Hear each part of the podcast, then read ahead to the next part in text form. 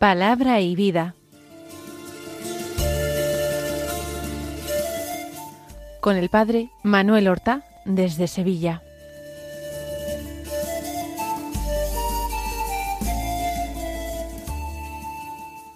En el nombre del Padre y del Hijo y del Espíritu Santo. Amén. Alabados sean Jesús y María. Muy buenos días, queridos amigos, oyentes de Radio María y seguidores del programa Palabra y Vida. Hoy es el martes de la vigésimo tercera semana del tiempo ordinario. Este martes es 12 de septiembre. En este día la Iglesia celebra la memoria del dulce nombre de María.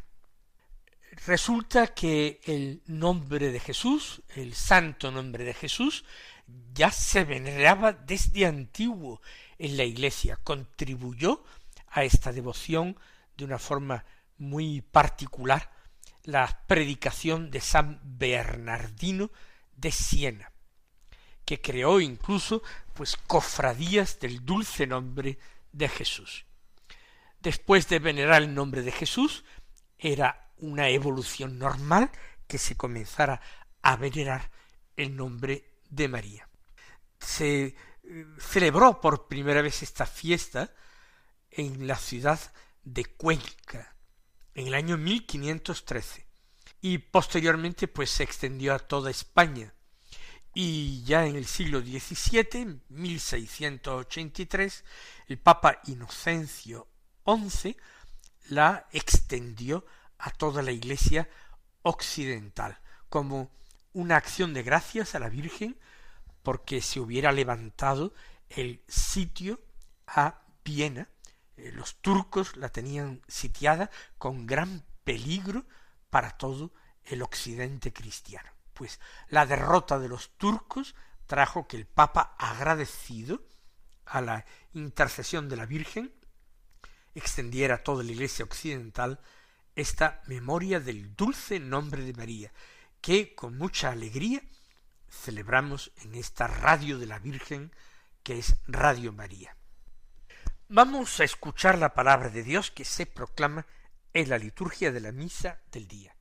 Hoy de la carta a los colosenses tomamos el capítulo segundo del que leemos los versículos seis al quince que dicen así Hermanos, ya que habéis aceptado a Cristo Jesús, el Señor, proceded unidos a Él, arraigados y edificados en Él, afianzados en la fe que os enseñaron, y rebosando agradecimiento.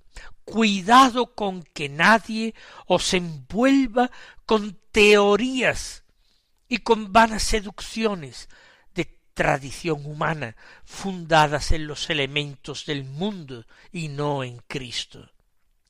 Porque en él habita la plenitud de la divinidad corporalmente, y por él que es cabeza de todo principado y potestad, habéis obtenido vuestra plenitud.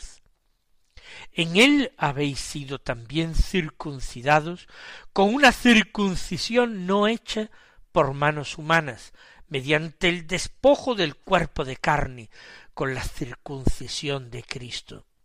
Por el bautismo fuisteis sepultados con Cristo y habéis resucitado con él, por la fe en la fuerza de Dios que lo resucitó de los muertos. Y a vosotros, que estabais muertos por vuestros pecados, y la incircuncisión de vuestra carne, os vivificó con él, y nos perdonó todos los pecados. Canceló la nota de cargo que nos condenaba, con sus cláusulas contrarias a nosotros, la quitó de en medio, clavándola en la cruz, y destituyendo por medio de Cristo a las potestades y los principados los exhibió en público espectáculo y los llevó cautivos en su cortejo.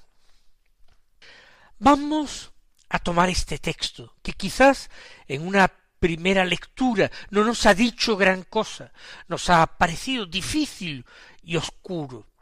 Vamos a tratar de entenderlo todo lo que podamos, comentándolo con la sencillez que Dios nos permita.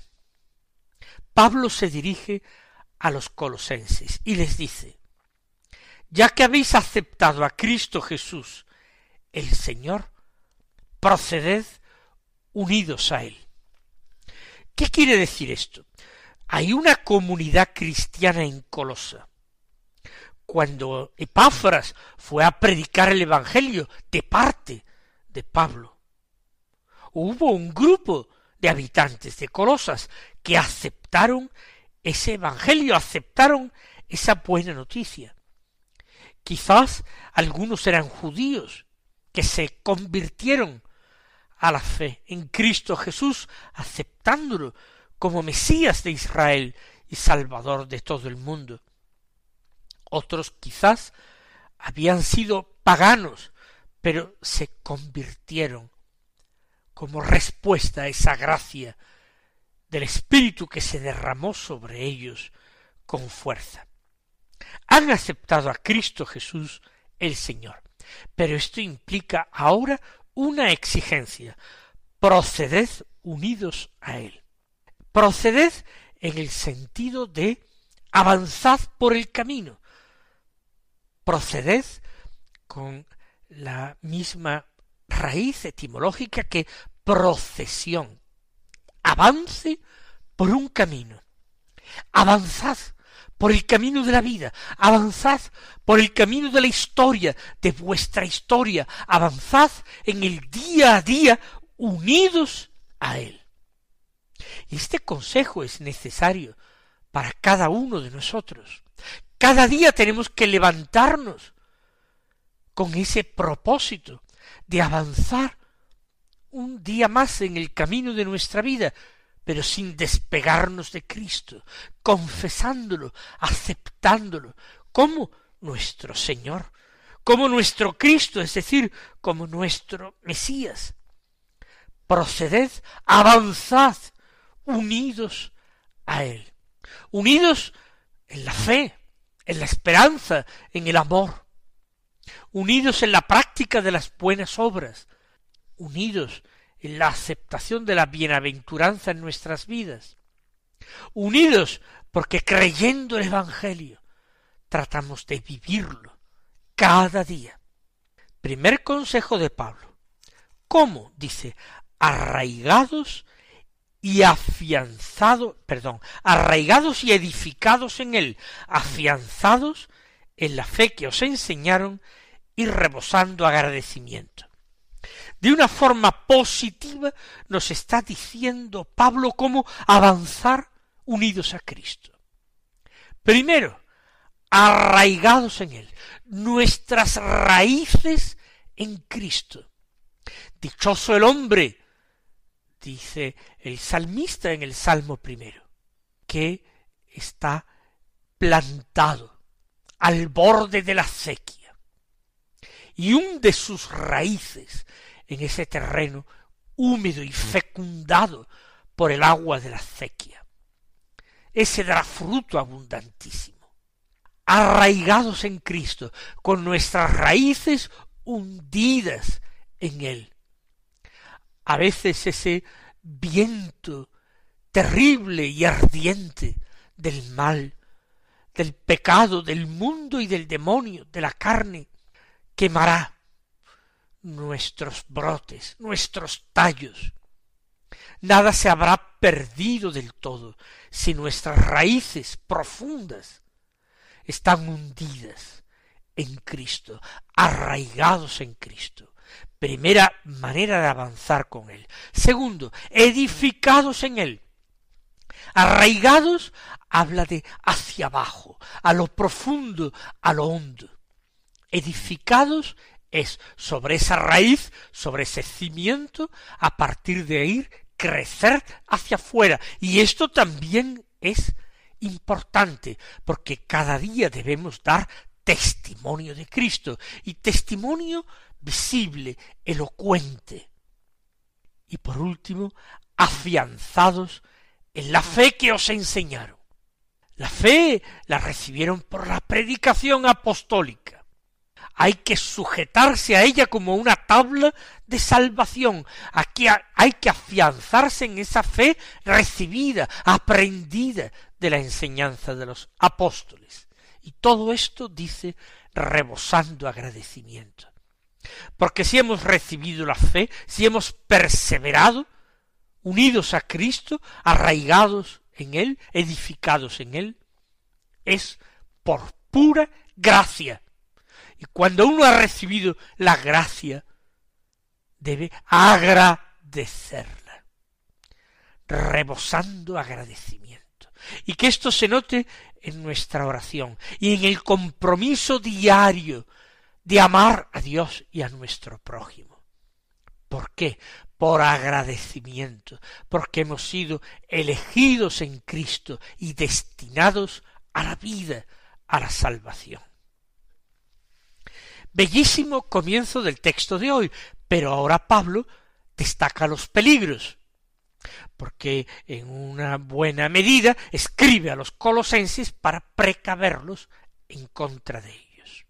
Cuidado, dice, cuidado con que nadie os envuelva con teorías y con vanas seducciones de tradición humana fundadas en los elementos del mundo y no en Cristo. Hay una advertencia, se trata de un peligro, ser envueltos. La red en el mar envuelve a los peces, los enreda, los traba la red, les impide la salida de nuevo a su medio vital, que es el mar. Cuidado de no ser pescados. ¿Cómo? ¿Con qué redes? Dice, con teorías y vanas seducciones de tradición humana. Teorías son ideas, ideologías, filosofías, inventos humanos, de hombres que se consideran sabios según el mundo y quieren ser seguidos por los hombres. Quieren ponerse en el lugar del único Maestro, Cristo, y por eso lanzan como redes teorías para envolver a los hombres. Cuidado con que nadie os envuelva. O con vanas seducciones de tradición humana. Nuestra única tradición es la tradición cristiana. Yo, dice Pablo, recibí una tradición del Señor, que la noche en que iba a ser entregado se sentó a la mesa con sus discípulos, tomó pan, lo bendijo, lo partió, lo repartió entre ellos, diciendo Tomad, comed, esto es mi cuerpo. Esta es la tradición cristiana.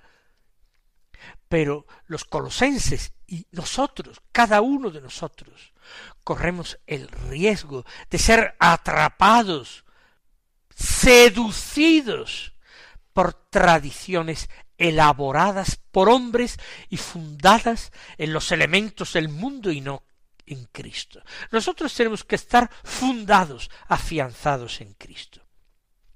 Pero hay quienes enseñan, predican tradiciones humanas, predican teorías que están fundadas en elementos del mundo. No sabemos exactamente cuáles son estos elementos del mundo a los que hace referencia San Pablo. Él no lo explica, los colosenses lo sabían, pero nosotros nos los podemos imaginar perfectamente. Es la sabiduría humana que rehuye la cruz de Cristo, fundadas en los elementos del mundo y no en Cristo. Cuidado, huir de todo esto, de teorías y de tradiciones humanas que no están arraigadas y construidas, cimentadas en Cristo, sino en los hombres, en opiniones de hombres, en construcciones de hombres, filosofías humanas.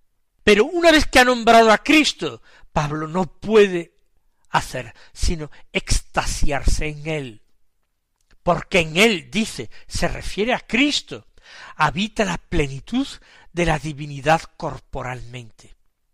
Cristo es Dios, Cristo está habitado en Dios. Cierto, él tenía un cuerpo humano como el nuestro, pero un cuerpo en el que habitaba la plenitud de la divinidad. Cristo, además, es cabeza de todo principado y potestad. Cuando Pablo se refiere a principado y potestad, normalmente no se referirá a principados y potestades de este mundo como poderes políticos. Se refiere a seres superiores y espirituales, lo que nosotros luego consideraremos coros angélicos. Se había empezado a propagar una serie de devociones, de devociones a ángeles y a clases de ángeles.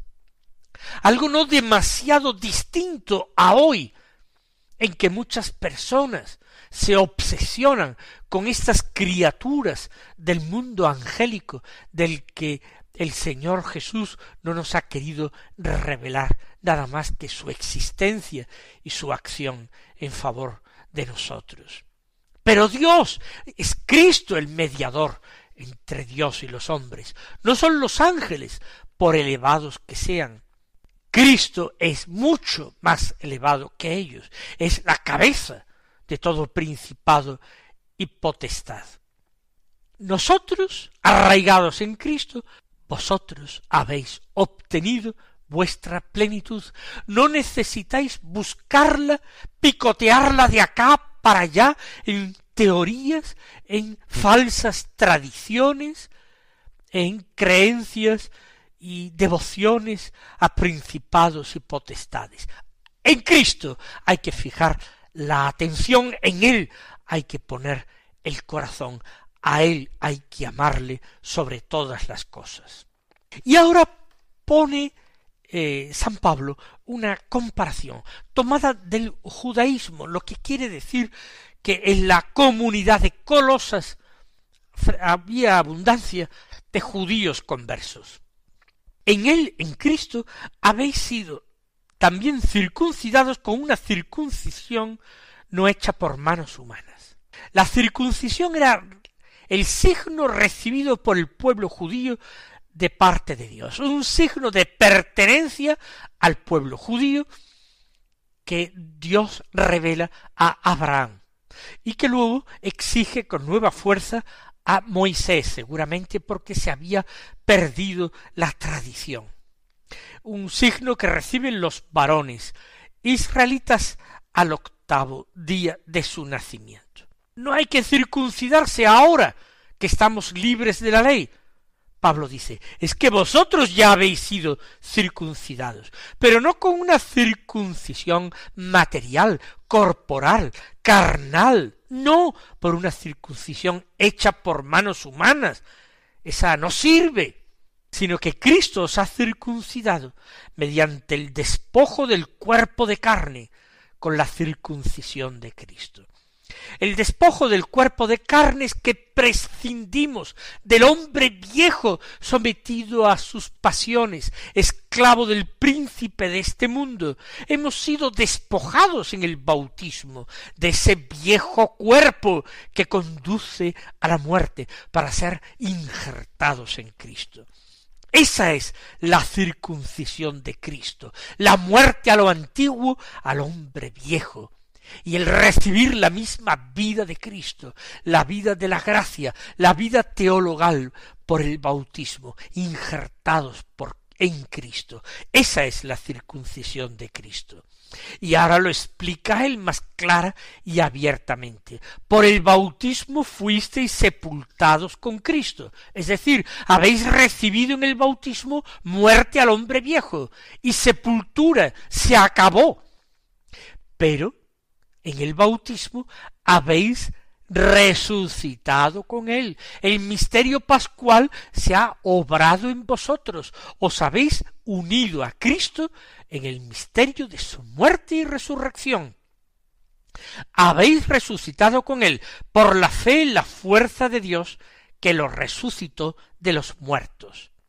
Fe en la fuerza de Dios. Los sacramentos tienen que ir unidos a la fe. No se puede recibir un sacramento sin fe. Y los que se bautizan siendo niños pequeños, se bautizan en la fe de sus padres, en la fe de la Iglesia. Continúa Pablo, y a vosotros que estabais muertos por vuestros pecados y la incircuncisión de vuestra carne, os vivificó con él y nos perdonó todos los pecados. ¡Qué maravilla! ¡Qué admirable misterio! Vosotros estabais muertos, en el hombre viejo estabais muertos. ¿Cómo? ¿Por qué? Por vuestros pecados, por vuestra incircuncisión. Los que no pertenecían al pueblo santo, al pueblo elegido, estaban incircuncisos, no eran pueblo de Dios. Sin embargo, el Cristo, por su misterio, os vivificó con él, os dio la vida de él mismo, la vida gloriosa y resucitada, la vida de Dios. Y con esta vida de Dios os perdonó todos los pecados. ¿Cabe mayor prueba del amor de Cristo? Pablo emocionado Pablo, que ya está lanzado, dice, canceló la nota de cargo que nos condenaba con sus cláusulas contrarias a nosotros. Teníamos una sentencia de condena con cláusulas. ¿Qué hizo Cristo? La quitó de en medio, dice Pablo, asombrado, clavándola en la cruz. Esto os condena, trae acá y la clava en la cruz consigo mismo. Ahora esa sentencia de muerte está empapada en la sangre de Cristo, en la sangre de aquel que es la vida y que es el amor sin límites. Él tomó esa nota de cargo, la que nos condenaba, la quitó de en medio clavándola en la cruz, y destituyendo entonces a potestades y principados. Estas potestades y principados son seres espirituales, pero no son los ángeles, dóciles a Dios, obedientes a su servicio. Son los espíritus malvados, son los ángeles caídos que engañaban a los hombres a través de los ídolos. Él destituyó a las potestades y los principados, arrojó al príncipe de este mundo de su trono y los exhibió en público espectáculo y los llevó cautivos en su cortejo. Es como un rey o como un general de la antigüedad que pasa por el arco de triunfo y en ese desfile militar victorioso lleva detrás de sí encadenados a multitud de enemigos. ¡Qué vergüenza para Satanás! Exhibido en público espectáculo se ha quedado sin fuerza, porque yo he sido revestido con la fuerza de Cristo, es llevado como cautivo en el cortejo de Cristo. Y todo esto porque nos amaba. Este es el misterio de Cristo. Que Él os bendiga y hasta mañana si Dios quiere. Han escuchado en Radio María Palabra y Vida un programa que dirige el padre Manuel Horta.